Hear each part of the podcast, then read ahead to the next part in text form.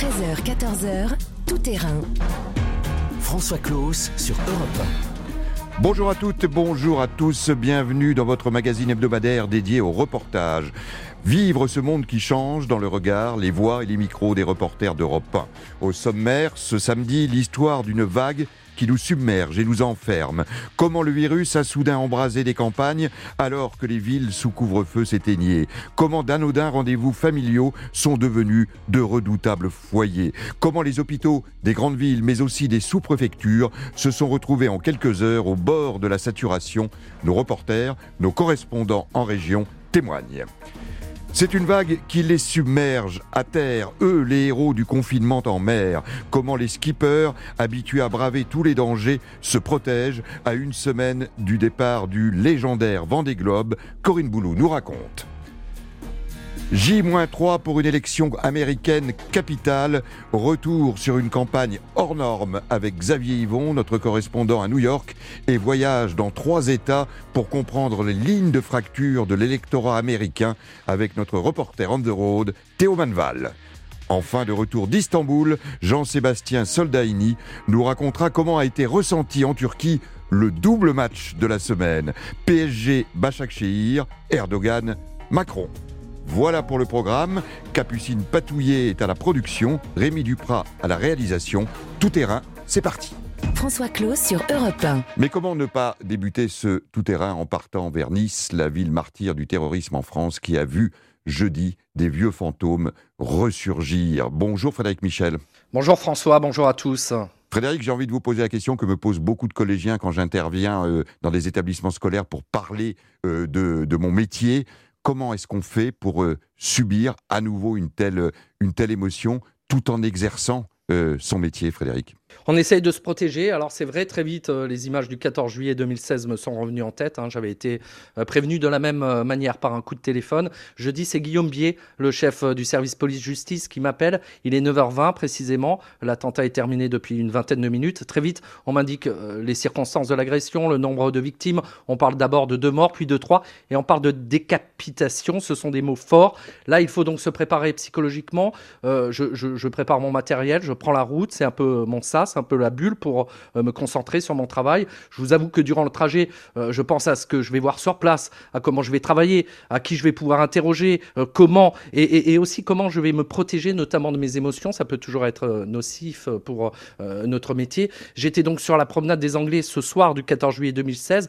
J'ai vu des dizaines de victimes, mais j'ai évité de graver les détails dans ma mémoire. Je dis c'était différent. Un périmètre de sécurité assez large était déjà en place, mais nous autres journalistes, nous avons toujours accès à certaines images, même si là, nous n'étions pas directement sur les lieux euh, du, crime. J'ai pu euh, voir des images du terroriste présumé blessé, mais là aussi, j'ai survolé les photos sans trop insister. Voilà notre protection. Et puis, durant cette demi-heure qui m'a permis d'arriver sur les lieux de l'attentat, j'ai aussi pensé à ce que j'allais dire sur le fond, en hiérarchisant euh, l'importance des informations, et sur la forme, car c'est aussi essentiel, employer les mots justes, sans sombrer dans les détails sordides et gore, faire du sensationnel. Alors nous sommes à quelques dizaines de mètres hein, euh, de la promenade des Anglais euh, qui restera meurtrie à jamais pour tous les Niçois. Et évidemment, les témoignages qui remontent à ce moment-là, euh, Frédéric, sont ceux d'une émotion, parfois même d'une d'une rage à fleur de peau parce que des cicatrices sont de nouveau là à vif. Oui, la nouvelle de l'attentat se répand comme une traînée de poudre. Hein.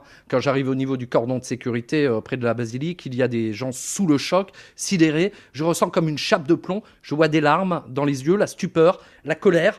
Euh, une nouvelle fois, on a visé Nice. Certains ont donc eu besoin de se recueillir, de se regrouper euh, comme euh, Fatia. Moi, je n'ai pas peur. Je suis musulmane. Je donne mon nom. Je montre mon visage. Je n'ai pas peur de ces gens-là. Des gens qui se considèrent comme des musulmans. C'est pas des musulmans.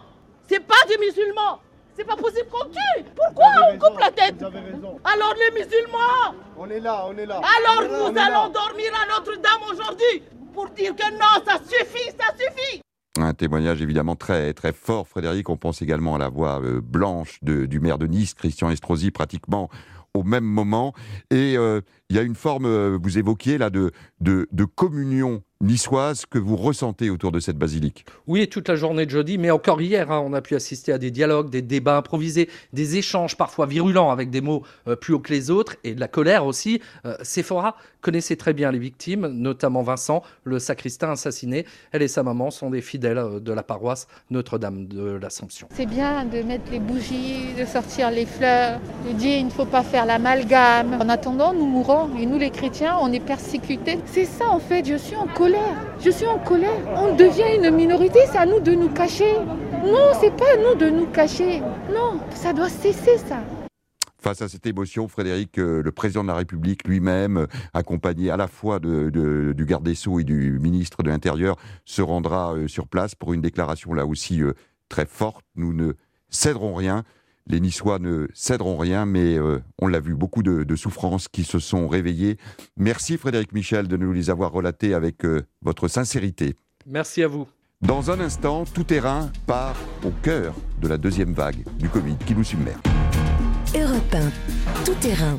François Claus. Avons-nous tous été sourds aux alertes du Conseil scientifique? Nos politiques ont-ils manqué de courage en refusant de relayer un message trop alarmiste? La réalité est là, celle d'une deuxième vague brutale, invasive, nous plongeant dans le confinement saison 2. Tout au long de la semaine, les reporters d'Europe 1 ont témoigné à l'antenne de cette progression incontrôlable, brutale du virus, rendant très vite le couvre-feu inopérant.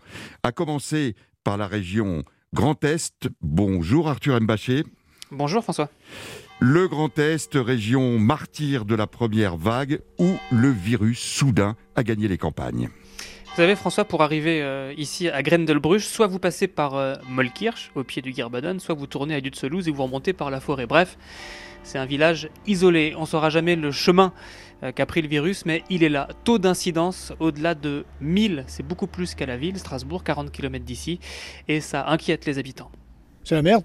En bon français, c'est la merde. vous pouvez être paumé là sur votre rocher à méditer en haut, euh, ça peut vous toucher aussi. Voilà, nous sommes une petite commune, hein, village de montagne. On devrait un peu être à l'écart de tout ça parce qu'il me semble bien qu'au mois de mars, en fait, nous n'étions pas vraiment concernés et que maintenant, voilà, euh, on l'est. Bon, peut-être qu'on se trompe, peut-être qu'il aime bien être chez nous, ce salopard, ce connard au virus. Bah, moi j'ai des amis euh, qui sont, oui, effectivement, qui sont positifs. Au travail, ça se rapproche. Moi je travaille sur Aubernais. Nous avons effectivement des cas contacts dans l'entreprise. Il faut faire très très attention. Hein. J'ai une fille qui est diabétique, j'ai un beau-père qui a 80, 90 ans pratiquement. Donc euh, là, il faut être vraiment très très vigilant. Si c'est un aspect pédagogique, se dit faites gaffe partout, c'est peut-être ça qui sera un bon effet. Chez le généraliste du village de Dr Stab, 40 cas ces dix derniers jours et toute la journée, les mêmes conseils. Oui, dites-moi. Si vous êtes symptomatique, si vous avez des signes digestifs et que vous habitez euh, actuellement dans le village, dans votre rue, il y en a plein. Donc, préfère vous conseiller de, de faire les tests euh, euh, tout de suite. Ok, allez, au revoir. Moi, depuis le début mai, je n'avais plus, de, depuis le 11 mai, de date du déconfinement, je n'avais plus de cas euh, PCR positifs jusqu'à il y a une dizaine de jours à peu près. Et là, on dit jour 40 Voilà bah, ça continue. Je crois qu'à la campagne comme à la ville, euh, les familles existent, euh, le milieu professionnel existe. Quand on voit la contagiosité de cette maladie, eh ben, obligatoirement, tu la retrouves aussi bien à la ville qu'à la campagne. Arthur, on l'a compris, le message est clair, c'est tous égaux face au virus. Absolument, mais pas tous égaux face au nouveau confinement ben, D'abord parce que le paysage, hein, je plains les gens qui ont un appartement, euh, trois pièces, euh, pas de balcon, un chien et trois enfants. Vous voyez, c'est là, euh, bon, ben, nous on est, on est bien quoi. On a la chance d'avoir euh, tous plus ou moins des, des maisons, Mm. hein, donc on peut sortir, on a, on a des extérieurs. Voilà, les gens qui sont à plaindre, ce sont les gens qui sont en ville et qui sont dans des appartements. Et là, c'est dur, oui, ça c'est sûr. Merci euh, Arthur Mbaché, vous étiez donc à Gredelbruch, j'ai bien prononcé. Grendelbruch. Grendelbruch, mon papa qui était professeur d'allemand ne serait pas content. Merci euh, Arthur, village Merci de vous. 1300 habitants. L'autre chose qu'on n'a absolument pas anticipé et qui a vraisemblablement boosté l'épidémie avec les regroupements familiaux de l'été et de la rentrée, la sphère privée s'est soudain muée cluster. Je vous propose d'écouter ce reportage signé Marion Gauthier. Allô Voilà presque deux mois qu'Armand, 73 ans, ne voit sa sœur que par appel vidéo. Fin août, il est venu chez elle à Paris. Un dîner, six personnes, quelques heures. L'hôte est fiévreuse. Vu notre âge, nous sommes rentrés en Ariège, sachant que éventuellement ce sera le euh, dernier jour de notre vie. Retour en Ariège masqué, du gel hydroalcoolique sur chaque pompe à essence utilisée. Armand et sa femme sont tous les deux testés positifs. Ils sont rapidement hospitalisés.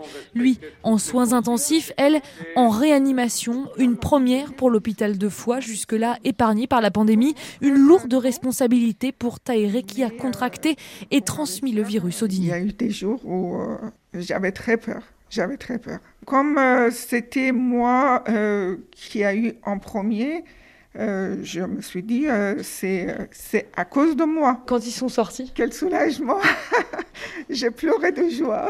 Mais les semaines d'angoisse restent gravées dans la mémoire familiale et difficiles à décrire. On était vraiment tendue à chaque minute, à chaque heure. La fille d'Armand s'occupe des courses et du ménage de ses parents depuis qu'ils sont sortis de l'hôpital. Moi, j'ai toujours passé, embrassé mes parents depuis qu'ils sont sortis de l'hôpital. Donc ça, c'est très antinaturel. Et c'est assez effrayant de se dire que c'est dans ce cercle intime et tellement euh, plein de, de tendresse et d'affection qu'on risque Parisa, qui se tient à bonne distance de son père, affiche un grand sourire mais parle d'un traumatisme. Je, ne vois plus personne depuis que mes parents sont à l'hôpital.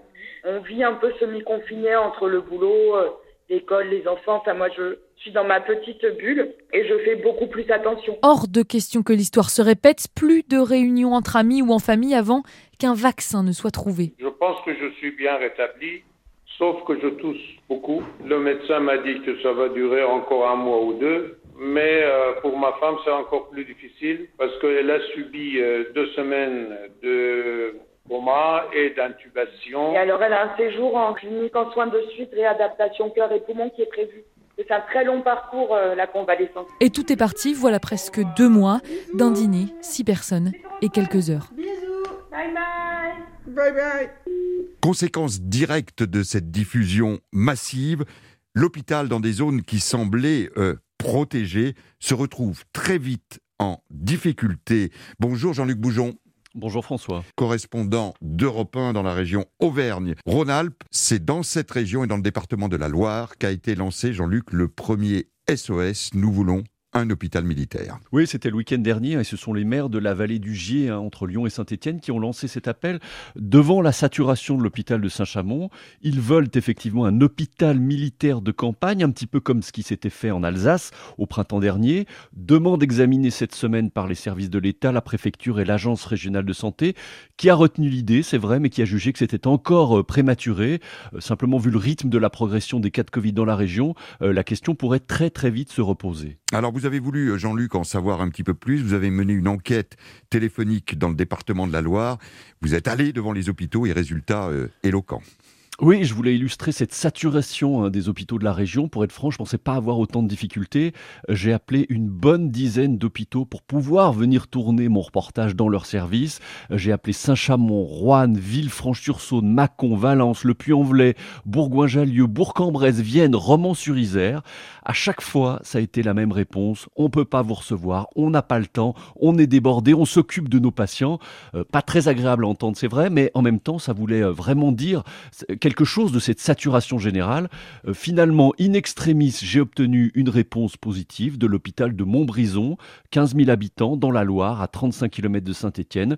Euh, je m'y suis rendu. Euh, là-bas, 32 patients Covid accueillis et 8 lits de réanimation, tous occupés, comme l'a expliqué le directeur euh, Edmond Makoviak. La situation est critique. Nous repoussons nos limites de semaine en semaine. Nous augmentons chaque semaine notre capacitaire euh, en lit euh, Covid pour prendre en charge les patients qui sont atteints par cette maladie. À un moment ou à un autre, nous allons atteindre notre maximum. Avec l'hiver, peut-être la prise en charge aussi de nombreux cas de grippe qui vont se rajouter à la prise en charge Covid donne un état assez fragile. Donc il faut faire très attention. Et puis, euh, Jean-Luc, les hôpitaux des grandes agglomérations voisines, on pense à Lyon et Saint-Etienne notamment, sont eux aussi au bord de la saturation. Et donc, les hôpitaux des petites villes sont contraints de se réorganiser. Oui, c'est ça qui est nouveau avec cette deuxième vague. Hein. Les petits établissements situés en zone rurale sont tout aussi saturés que les grands CHU, Lyon, Saint-Etienne ou même Grenoble, d'où effectivement la nécessité de chambouler toute l'organisation à l'hôpital de Montbrison. Depuis une quinzaine de jours, nous avons arrêté toute l'activité programmée. Donc il n'y a plus que les urgences, les patients qui sont chroniques comme les patients de cancérologie, tous ceux qui risquent une perte de chance s'ils ne sont pas pris en charge rapidement. Et tous nos moyens sont donc d'abord prioritairement concentrés sur la prise en charge du Covid. Alors en toile de fond, il y a l'inquiétude évidemment des soignants euh, qui sont déjà épuisés et les projections pour les 15 jours qui viennent font froid dans le dos. Dans deux semaines, il pourrait y avoir deux fois plus de patients en réanimation que de places disponibles dans la région Auvergne-Rhône-Alpes. C'est pour cela que l'annonce du reconfinement a été accueillie avec euh, une forme de soulagement par les soignants, même si on le sait, son effet ne sera pas visible avant euh, au moins 15 jours, 3 semaines. Et qu'il va y avoir 15 jours terribles qui s'annoncent notamment à l'hôpital. Merci beaucoup Jean-Luc Boujon, correspondant d'Europe 1 à Lyon. Dans un instant, une autre conséquence du Covid sur le vent des globes.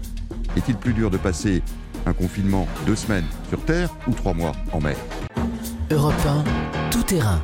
François Claus. Autre conséquence inattendue de l'épidémie, elle vient perturber l'une des épreuves les plus populaires de France, le vent des globes, le tour du monde en solitaire, à la voile, sans assistance, qui partira bel et bien des Sables d'Olonne en Vendée le 8 novembre prochain, mais dans un climat très particulier. Bonjour Corinne Boulou. Bonjour François, bonjour à tous. Les marins qui sont, euh, Corinne, les rois du confinement, seuls sur leur bateau pendant deux mois et demi ou trois mois en mer, doivent subir cette année un confinement sur Terre. Oui, c'est vrai que le confinement, les marins le redoutent plus à terre qu'en mer finalement. Partir au large en solitaire pendant 74 jours, le temps record établi il y a 4 ans par le vainqueur Armel Lecléache, c'est accepter l'isolement dans un habitacle inconfortable de 20 mètres carrés environ sur un monocoque de 18 mètres.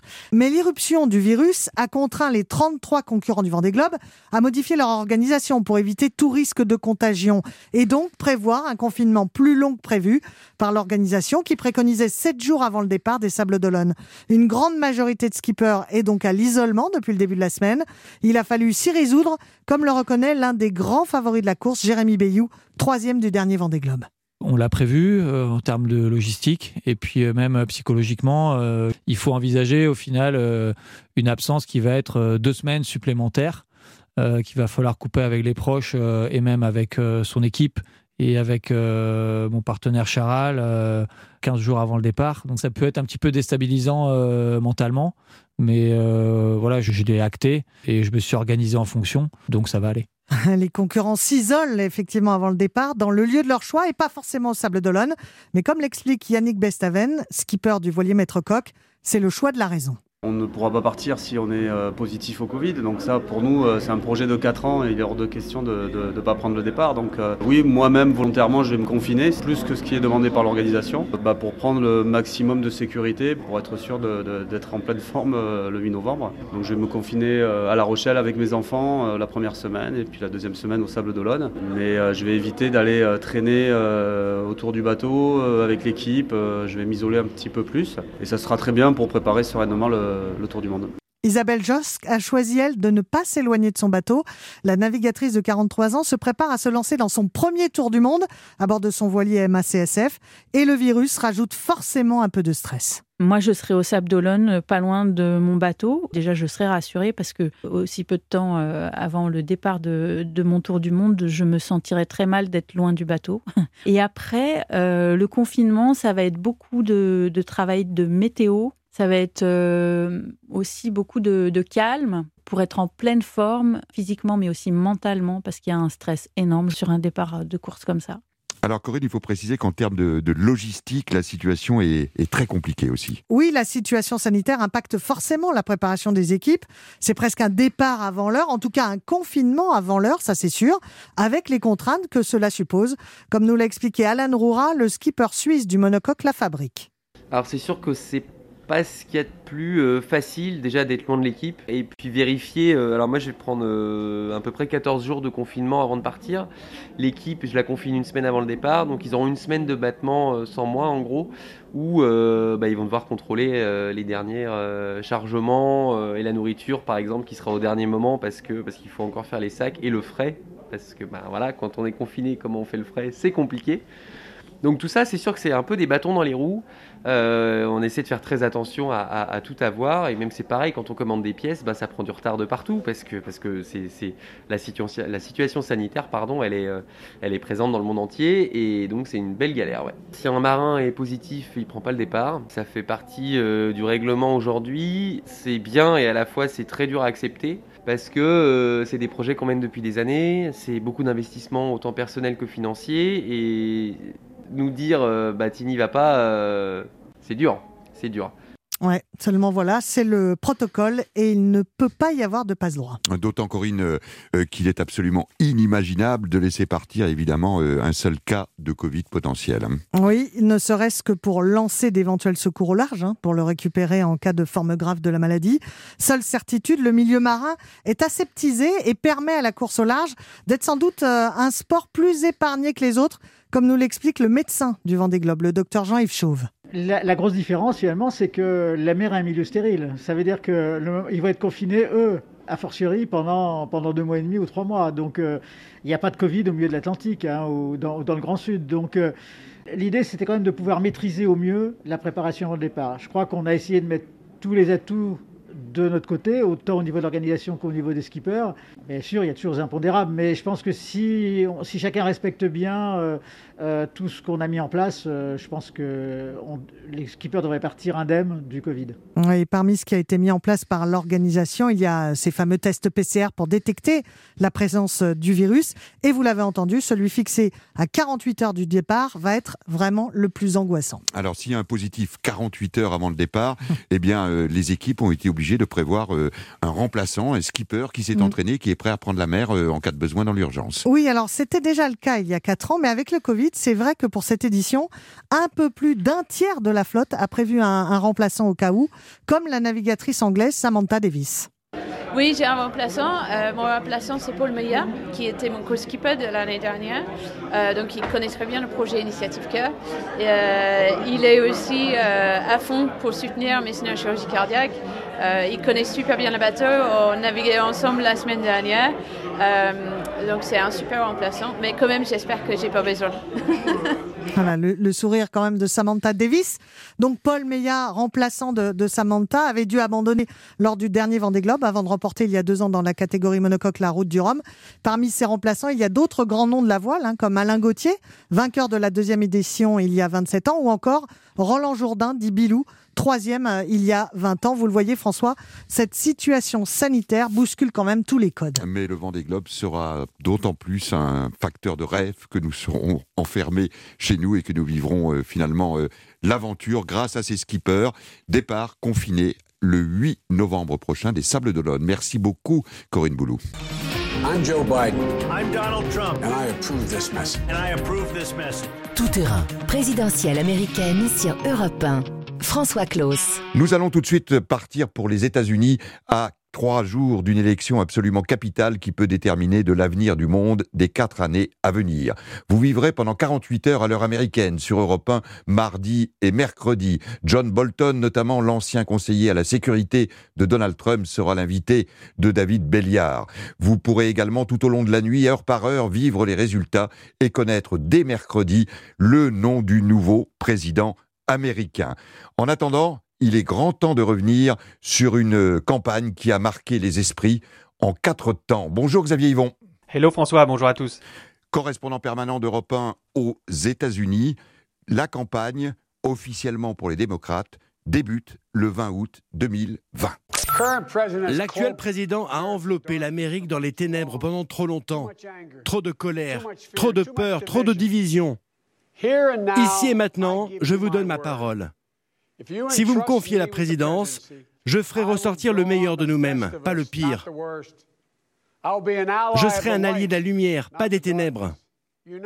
Unis, nous pouvons et nous allons surmonter cette saison des ténèbres en Amérique. Êtes-vous prêts? Je crois que nous le sommes. C'est notre moment, c'est notre mission. Puisse l'histoire dire que la fin de ce chapitre de ténèbres a commencé ici ce soir, quand l'amour, l'espoir et la lumière ont rejoint le combat pour l'âme de la nation. Une quasi-déclaration de politique générale à la Convention démocrate.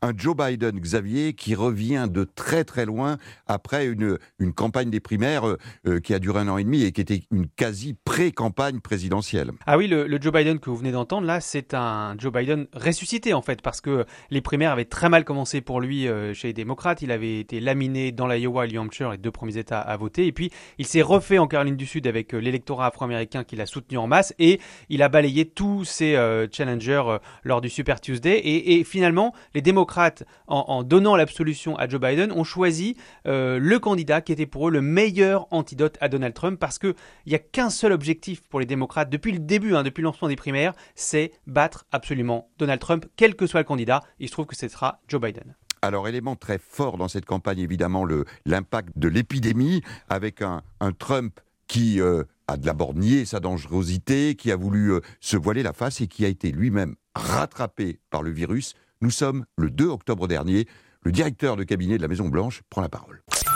The president does have mild symptoms. He continues to be not only in good spirits, but very energetic. Uh, we've we've uh, talked a, a number of times this morning.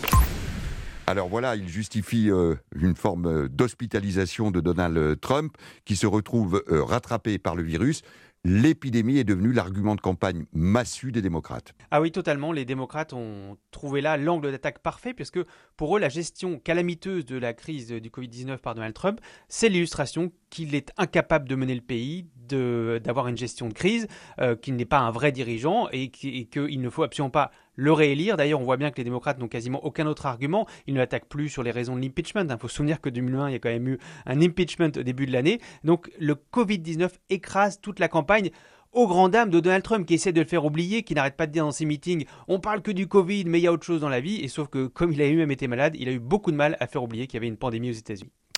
Moment fort également le 30 septembre dernier. Alors habituellement, le grand débat entre les deux candidats n'est pas forcément euh, un élément électoral qui fait basculer l'électorat, c'est plutôt du spectacle. Sauf que là, euh, écoutez ce qui s'est joué. Will you shut up, man? Listen, who is on your list, Joe? Well, it's hard to get any word in with this clown. Excuse me, this. Hey, hey this let me person. just say, no, no, no. Voilà un best-of de des insultes qui fut sur le sur le plateau. Peut-être que cette fois-ci, ce débat euh, va avoir un impact, Xavier.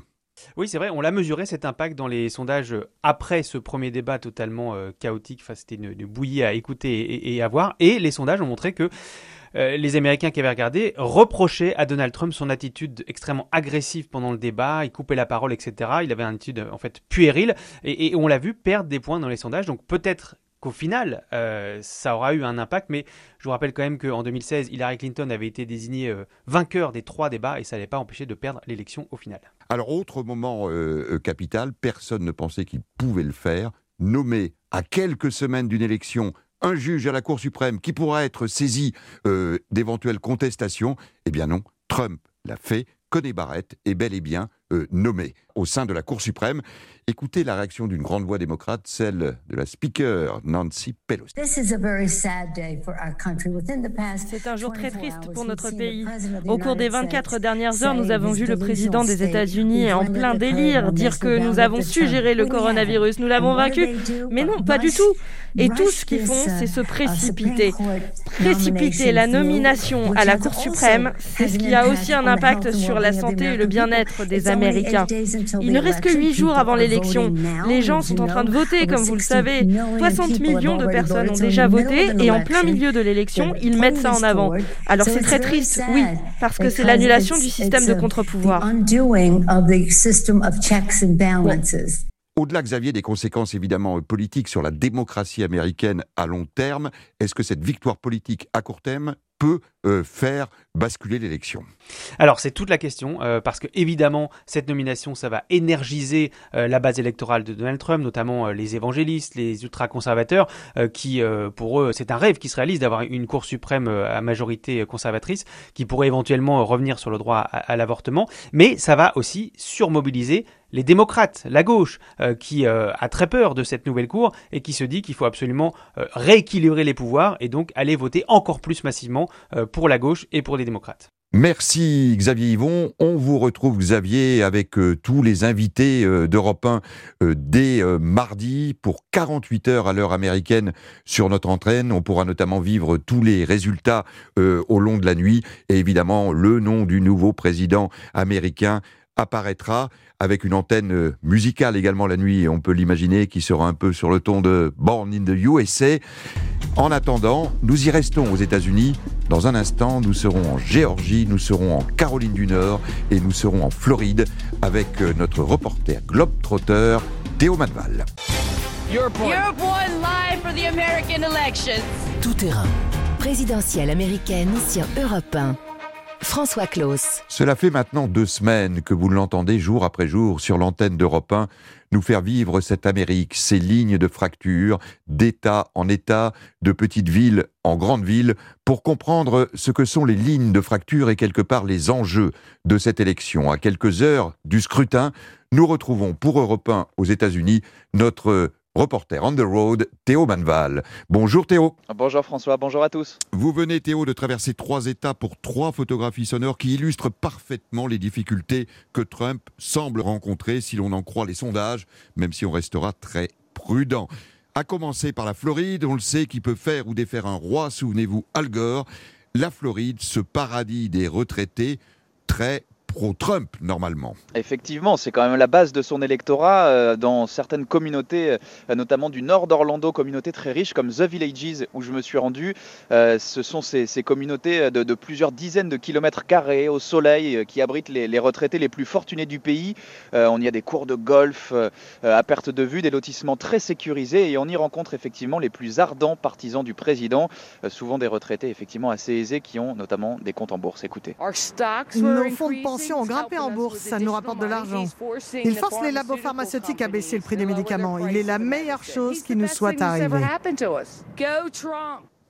Go Trump, effectivement, ça, c'est le cliché, sauf qu'il y a aussi, au cours de ces derniers mois, le débat sur la gestion du Covid par la Maison-Blanche. On sait que cet argument-là, on vient de le voir avec Xavier Yvon, a été martelé par les démocrates et que ça commence à avoir un vrai impact, vous l'avez vu, euh, négatif, y compris dans cette génération. Et oui, et même les équipes de Donald Trump l'ont vu, puisque les sondages euh, de soutien auprès de ce qui est quand même la base normalement de son électorat, ces électeurs retraités très conservateurs, eh bien, euh, ces sondages sont en train de baisser dans certains endroits comme ici en Floride.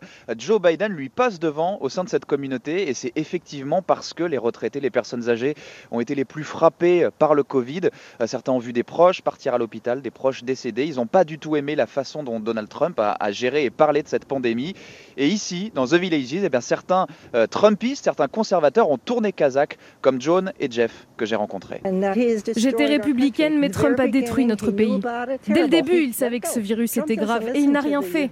Il n'a pas écouté les médecins. Si on avait porté le masque dès le début, on n'aurait pas eu autant de morts. Je vais avoir 76 ans et j'ai peur pour ma santé et ma sécurité. On a un ami parti en soins intensifs il y a deux jours parce qu'il n'arrivait plus à respirer. Il n'est pas sorti d'affaires, il est encore sous oxygène. Trump dit que le virus est parti, que c'est fini. Mais non, non, 83 000 contaminations hier, c'est un nouveau record. Je prie tous les jours pour que Biden gagne. Voilà comment euh, le Covid est venu euh, euh, dans la campagne modifier les données et les cartes. Parallèlement à cet effritement dans l'électorat âgé, Théo, les républicains doivent également affronter ce qui ressemble bel et bien à une participation record d'un vote chez les jeunes, des jeunes a priori euh, favorables aux démocrates. Effectivement, d'habitude, les moins de 30 ans ici, François, ils sont moins de la moitié à voter, c'est-à-dire vraiment pas grand-chose. Et cette fois-ci, on constate euh, qu'il y a eu effectivement des, efforts, notamment du Parti démocrate, pour les enregistrer sur les listes électorales et que ça fonctionne. Je vous donne un exemple, j'étais en Caroline du Nord il y a quelques jours. Le nombre de moins de 30 ans qui a déjà voté est 8 fois supérieur au nombre total de votes anticipés chez ces mêmes jeunes en 2016. Euh, des jeunes qui estiment qu'ils ne peuvent pas cette fois-ci rester à la maison. Écoutez cette étudiante que j'ai rencontrée sur le campus de l'Université de Caroline du Nord. Ça nous semble juste plus important, je crois. 2016 a été comme un réveil pour beaucoup, un rappel que notre vote compte vraiment et que si on ne s'en sert pas, ça a des conséquences. Alors, euh, les démocrates, Théo, ont très clairement joué euh, sur cette corde et ont ciblé cet électorat jeune euh, sur les campus et dans les villes où il y a beaucoup de jeunes. Effectivement, ils ont tout fait pour et c'était pas gagné pour eux parce qu'avec la pandémie, euh, tous les campus ou presque des États-Unis sont passés en cours 100% en ligne. Donc ils n'avaient pas les leviers, ils n'avaient plus les étudiants sur les campus pour euh, tenter de les, enregistrer en, personne sur les listes. Donc ils sont passés par une campagne très intense en ligne, euh, texto, SMS, mail, coup de téléphone et vous allez voir que ça a été assez efficace. J'ai reçu des SMS de la campagne Biden, des mails, des appels aussi, pour me rappeler de voter avec des liens pour s'enregistrer sur Internet. Pour moi, le Covid, c'est le plus important. Moi, c'est l'égalité femmes-hommes et l'égalité raciale, la couverture santé universelle aussi. Beaucoup de choses doivent changer. Joe Biden est la meilleure alternative. Alors, au-delà de cet impact générationnel que, dont vous avez témoigné euh, à la fois en Floride chez les plus âgés et en Caroline du Nord avec les plus jeunes, les républicains doivent également affronter une possible surmobilisation des Afro-Américains marquée par les violences policières qui ont traversé les quatre années de ce mandat Trump. En effet, François. On en a parlé aussi la semaine dernière déjà à Kenosha, euh, quand j'étais dans le Wisconsin, la ville de Jacob Blake, où on avait senti vraiment cette, volonté des, électeurs euh, noirs africains de, vraiment faire entendre leur voix. On le ressent aussi cette semaine dans l'État pourtant ultra conservateur de Géorgie, euh, qui pourrait lui aussi basculer côté Biden. Il y est venu en campagne cette semaine. C'est un signe hein, qu'il vienne dans les derniers jours, qu'il y croit, alors que c'est un, État qui n'a été remporté qu'à deux reprises par des démocrates depuis les années 60. Pourquoi? Et eh ben Là aussi, on a vu dès l'ouverture du vote anticipé, des files interminables, parfois 7 heures pour aller voter, euh, vous savez, en, vote anticipé, et notamment des électeurs afro-américains comme Janaya. Écoutez-la, elle a 20 ans. L'égalité raciale, pour moi, c'est la première chose. Un meilleur système de santé aussi. Trump essaye de le démanteler, Biden, au contraire, veut l'étendre. Et il parle des violences policières contre les gens de couleur. Moi, je suis noire et je n'aime pas sortir, conduire la nuit ici. Je ne me sens pas en sécurité. C'est un enjeu pour notre futur. Voilà, rien n'est gagné encore pour les démocrates en Géorgie comme dans d'autres États, mais c'est aussi vrai dans le Texas, cette évolution démographique, un État qui devient euh, plus jeune et plus divers, bah, ça donne de l'espoir pour les équipes de Joe Biden et Kamala Harris pour remporter ce qui est jusqu'ici des, bastions conservateurs.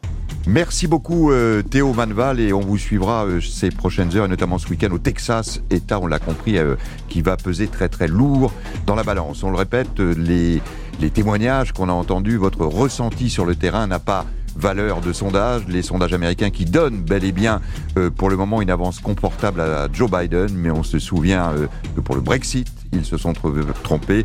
On se souvient qu'il y a quatre ans aux États-Unis, ils se sont euh, trompés. Néanmoins, ces trois photographies sonores issues de trois États différents euh, nous ont permis de, mieux saisir euh, les enjeux de cette élection et de comprendre comment cette Amérique, en quatre années de Trump, avait bougé. Euh, Théo Manval, on vous retrouve bien sûr, tout comme Xavier Yvon, ces prochaines heures à l'antenne d'Europe 1 et notamment mardi et mercredi pour ces 48 heures d'Europe 1 à l'heure américaine, celle de la musique, celle des reportages, celle des commentaires, avec notamment des résultats heure par heure, état par état, tout au long de la nuit, de mardi à mercredi. Dans un instant, dans tout terrain, un autre voyage. Istanbul, match de foot et match diplomatique. Europe 1, tout terrain.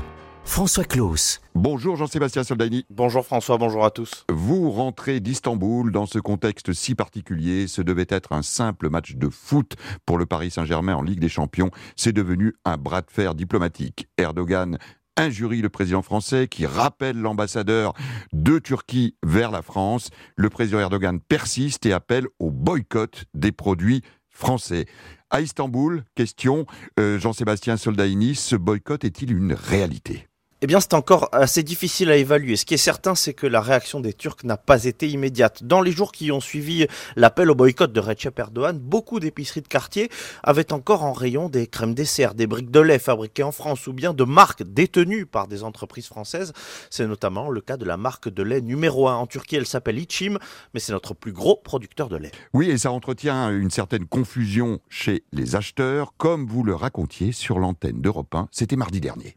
C'est un boycott tout relatif car les habitants d'Istanbul, comme une dame que j'ai rencontrée ce matin, ne savent pas vraiment ce qui est français ou pas dans les rayons. Quant aux épiciers comme Ismail, c'est leur business qu'ils privilégient. La vache qui elle reste en rayon. Si les clients veulent l'acheter, ils peuvent. Chacun fait ce qu'il veut.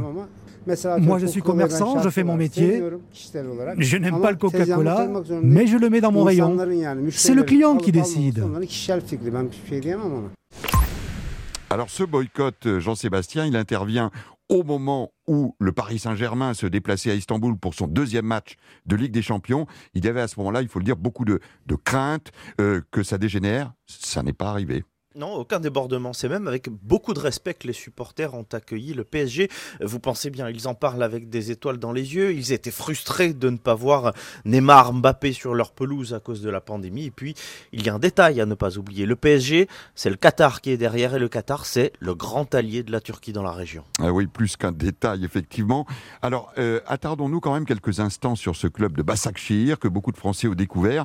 Club très particulier. Oui, parce qu'il est très proche du pouvoir. Il est surnommé FC Erdogan. Parce que ce club n'a que 7 ans d'existence en tant que tel. C'est des proches du président qui l'ont racheté.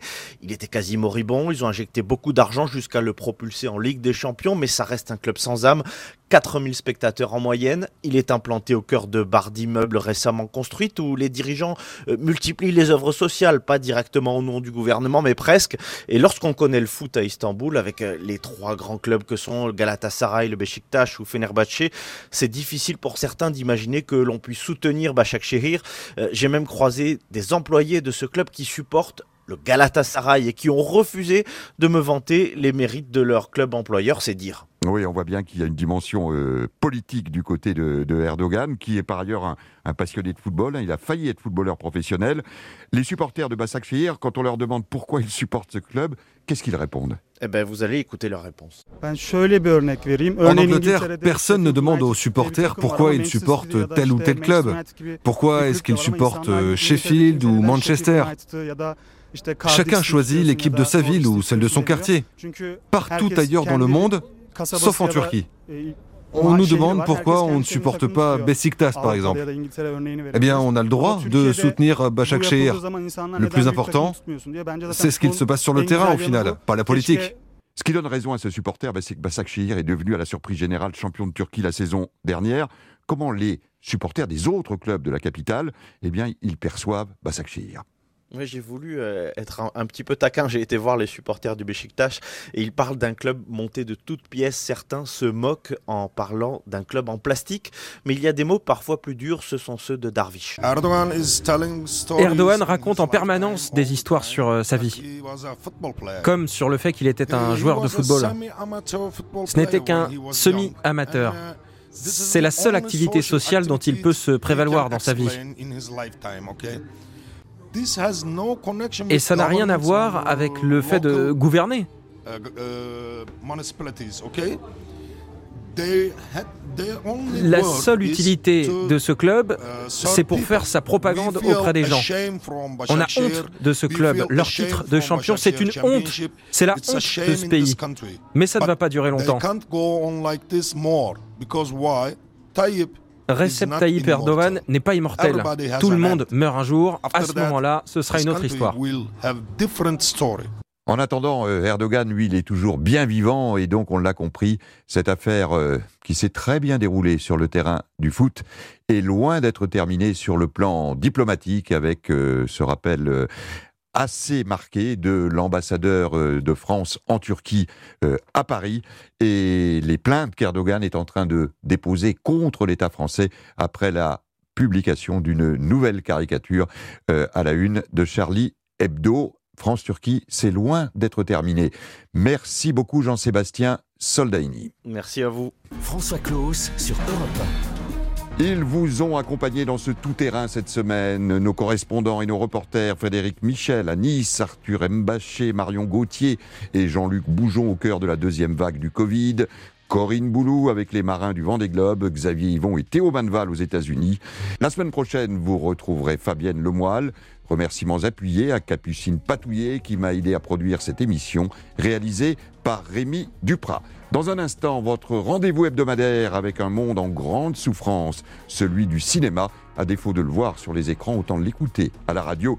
C'est Clap avec vous, Mathieu Charrier. Bonjour Mathieu, au programme aujourd'hui. Bonjour François, bonjour à tous. Eh bien écoutez, aujourd'hui on va parler de la question de l'emprise et du consentement au cinéma un an après les propos d'Adèle Haenel chez nos confrères de Mediapart. On va voir comment tout ça est représenté à l'écran. Et puis dans notre séquence Les films de ma vie, c'est la romancière Lola Lafont qui nous parlera de ses grands souvenirs de cinéma. Merci Mathieu, à tout de suite après les informations de 14h. Europe